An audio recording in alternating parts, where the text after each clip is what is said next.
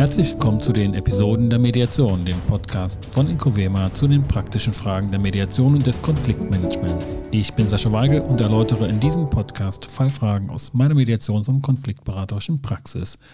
Ich stelle Konzeptionen und Modelle der Mediation vor und ordne unterschiedliche Perspektiven und Entscheidungsmöglichkeiten ein. Das ist Folge 15. Mediation und Marketing 1. Drachentötermarkt, Kannibalisierungseffekte und das Missverständnis um die Mediation. Erst vor kurzem habe ich mit meiner engagierten und sehr erfahrenen Kollegin Rechtsanwalt Dr. Susanne Perke im Podcast Gut durch die Zeit gesprochen. In Episode 112 war das und es ging um Mediation in Familienunternehmen und mit Unternehmerfamilien. Ein spannendes Thema und für Mediatorinnen hochinteressant. Und da ist ein wichtiges Missverständnis zwischen uns zur Sprache gekommen.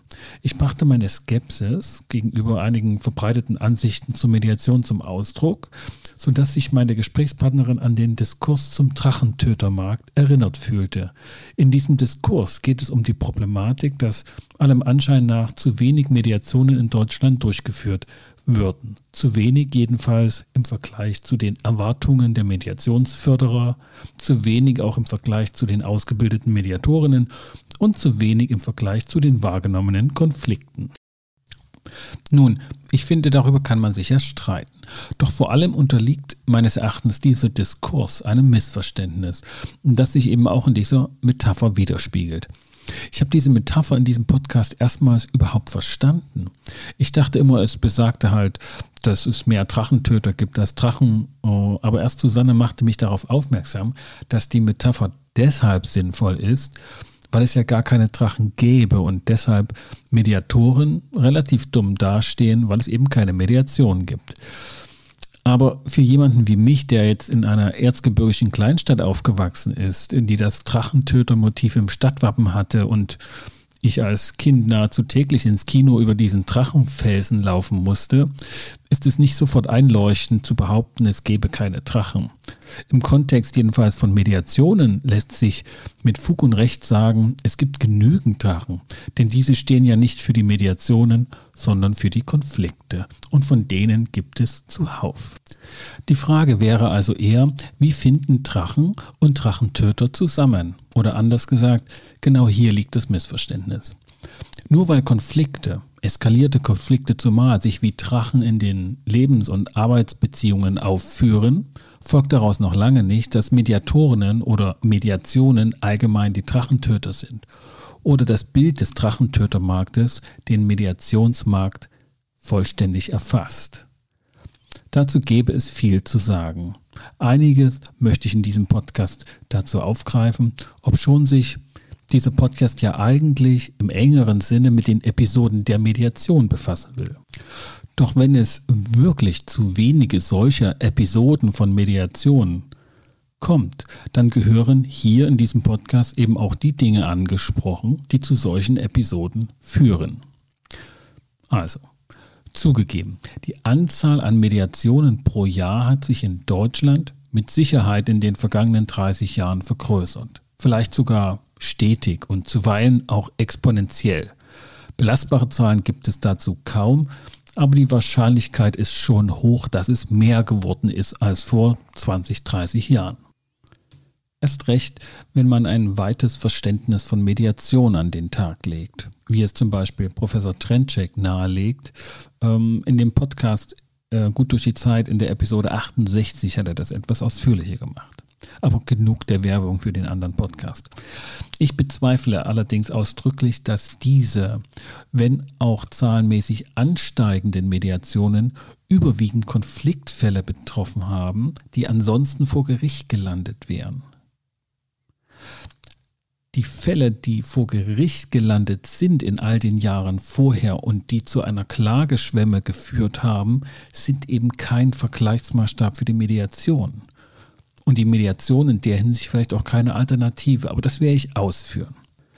Es ist ein Missverständnis, wenn wir die gerichtlichen Konfliktfälle, also bei den Zivilgerichten zumal, als Ausgangspunkt dafür nehmen, wie viele Mediationen zustande kommen müssten und die Mediation als eine Alternative zum Gericht verstehen, Wir treffen dort den Kern von Mediation womöglich nicht.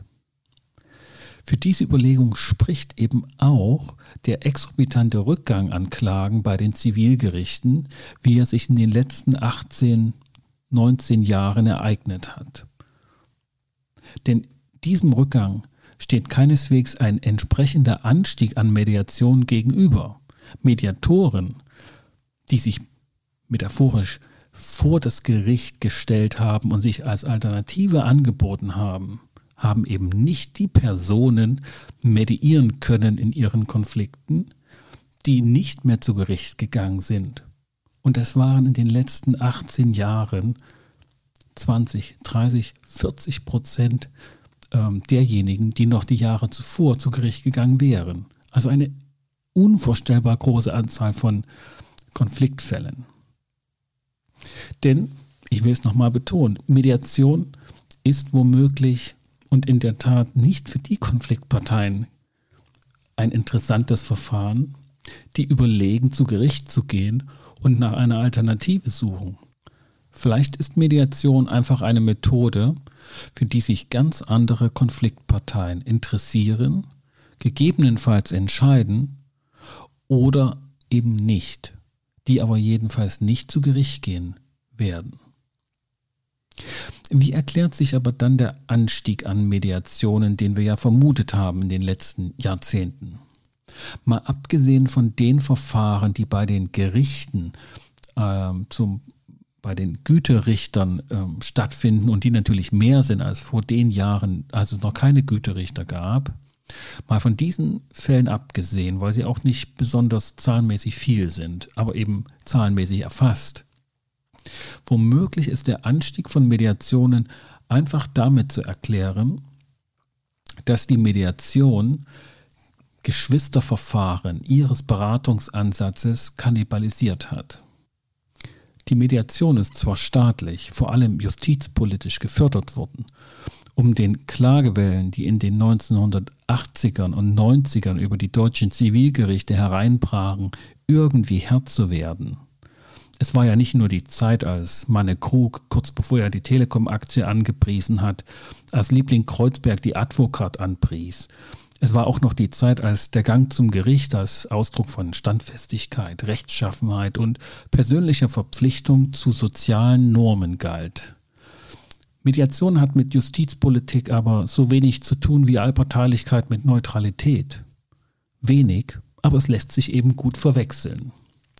Dass also Mediation justizpolitisch gefördert, staatlich gewollt und gesellschaftlich ersehnt war und mitunter auch noch ist, trotz der Absage an die Mediationskostenhilfe, sollte nicht darüber hinwegtäuschen, dass die Mediation in einer gänzlich staatsfernen Sphäre wurzelt und wenig mit dem Gerichtsverfahren zu tun hat und auch nicht eine Alternative für die Person ist, die ihren Konflikt ansonsten zu Gericht bringen würden. Mediation wurzelt in dem Beratungsansatz Beratung ohne Ratschlag wie es Professor Wandhoff in seinem phänomenalen Werk Geschichte der Beratung dargelegt hat. Das Buch ist jedem empfohlen, der mit über Mediation nachdenken will. Mediation ist eine Form der Konfliktberatung, bei der eben kein Ratschlag erteilt werden soll, abgesehen von dem, dass Mediation nicht die schlechteste Idee ist, den Konflikt auf diese Weise zu bearbeiten. In der Sache rührt die Mediation aber aus diesem gesellschaftlichen Impuls, der die Autonomie des Einzelnen, seine Eigenverantwortlichkeit, seine Selbstwertung den Vorrang einzuräumen pflegt, und zwar vor der Verpflichtetheit gegenüber der Allgemeinheit. Während Recht also geronnene Sozialnormen sind und die Pflichtenwerte repräsentiert, steht die Mediation kultursoziologisch in der Tradition der Selbstoptimierung, des Autonomiegedankens und der sogenannten Self-Growth-Bewegung, wie sie Andreas Reckwitz beschrieben hat.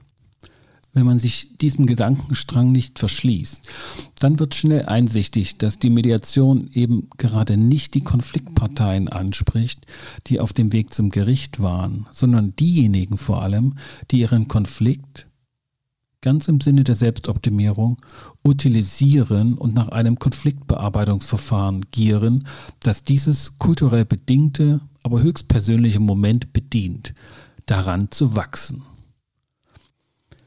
Ich wage mal die steile These, das trifft nur auf einen kleinen Teil der von Konfliktparteien zu. Ganz überwiegend finden Konfliktparteien, die einst klagewillig waren, nicht den Weg in die Mediation, sondern nur diejenigen, die auch schon früher nicht zu Gericht gegangen wären, sondern viel eher im Privaten zum Beispiel eine Paartherapie gemacht hätten und im Beruflichen eine Teamentwicklung angestoßen, eine Teamsupervision eingefordert und ein Teamcoaching auch nicht schlecht gefunden hätten oder sogleich zu einer Organisationsentwicklung eingeladen hätten, kurz nachdem sie gruppendynamisch über die Sache nachgedacht hätten. Aus diesem Bereich der Beratung, der Beratung ohne Ratschlag, die im Zuge des Wachstumsmarktes oder des Wachstums der Unternehmensberatung in die gesamte Gesellschaft ausgegriffen hat und dieses enorme Potenzial an Beratung in Form von Coaching, Organisationsentwicklung, Teamentwicklung, Teamcoaching ähm, zustande gebracht hat. In diesem Fahrwasser ist Mediation gewachsen. Alles, was ganz im Stile dieses selbstverantwortlich zu organisierenden Selbstlernprozesse, zu Selbstoptimierung geführt hätte, all das ist etwas, was Konfliktparteien in eine Mediation treibt, wenn sie genau dieses Moment wollen. Konfliktparteien, die also auch noch dem Gedanken nachhängen, man könne etwas darin lernen, sind für Mediation prädestiniert. Das bedeutet, dass man Mediation gar nicht so sehr versteht, wenn man sie als Alternative zum Gerichtsverfahren denkt, sondern als ein Ausfluss des Beratungsansatzes Beratung ohne Ratschlag. Und wenn man Mediation dort einordnet, dann findet es neben Teamentwicklung, Coaching, Organisationsentwicklung ihren Platz. Und es wird deutlich, dass der Anstieg an mediativer Konfliktbearbeitung einhergeht mit einem Rückgang oder einem gebremsten Wachstum an Kommunikationstrainings, Konfliktmanagement-Trainings, weniger Teamentwicklungsmaßnahmen, weniger anderer Gruppen oder Konflikt bezogener Beratungsmaßnahmen, die auch einer Beratung ohne Ratschlag folgen. Vielleicht sind diese Maßnahmen in den letzten Jahren gar nicht zurückgegangen, aber nicht so stark angestiegen wie noch in den Nullerjahren.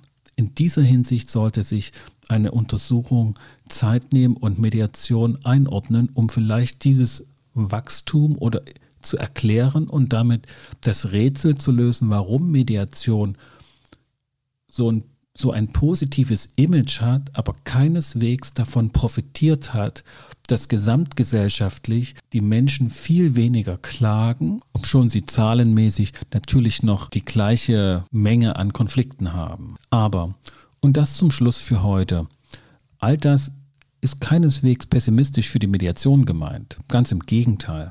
Der Zeitgeist, jedenfalls bis in unsere Tage, steht in dieser Tradition, sodass im Ganzen Mediation von einem weiteren Wachstum ausgehen kann. Stetig, ohne Einbruch, aber auch ohne einen enormen Anstieg. Vermutlich. Und die Zeichen stehen meines Erachtens günstig, dass Mediation sozusagen den Weg des Coachings geht und zu einer etablierten Institution zur Bearbeitung von Konflikten wird, dem eine Tendenz zur sozialen Distinktion innewohnt. Kurz, etwas Elitäres. Aber dazu ein andermal.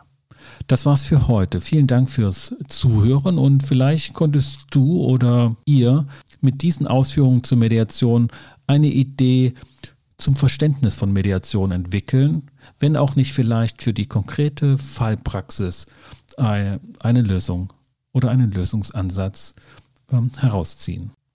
Lasst es mich gern wissen, welche Gedanken ihr dazu habt, welchen Reim ihr euch auf die Mediation macht. Ich würde mich freuen, davon zu hören. Wenn du und ihr diesen Podcast unterstützen möchtet, hinterlasst bitte ein Feedback auf Apple Podcast oder bei Incofema auf Google Business, das jetzt in Google Maps integriert wurde. Für den Moment verabschiede ich mich bei dir und euch mit den besten Wünschen. Bis zum nächsten Mal. Kommt gut durch die Zeit. Ich bin Sascha Weigel, euer Host von Incofema, dem Institut für Konflikt- und Verhandlungsmanagement in Leipzig und Partner für professionelle Mediations- und Coaching-Ausbildungen.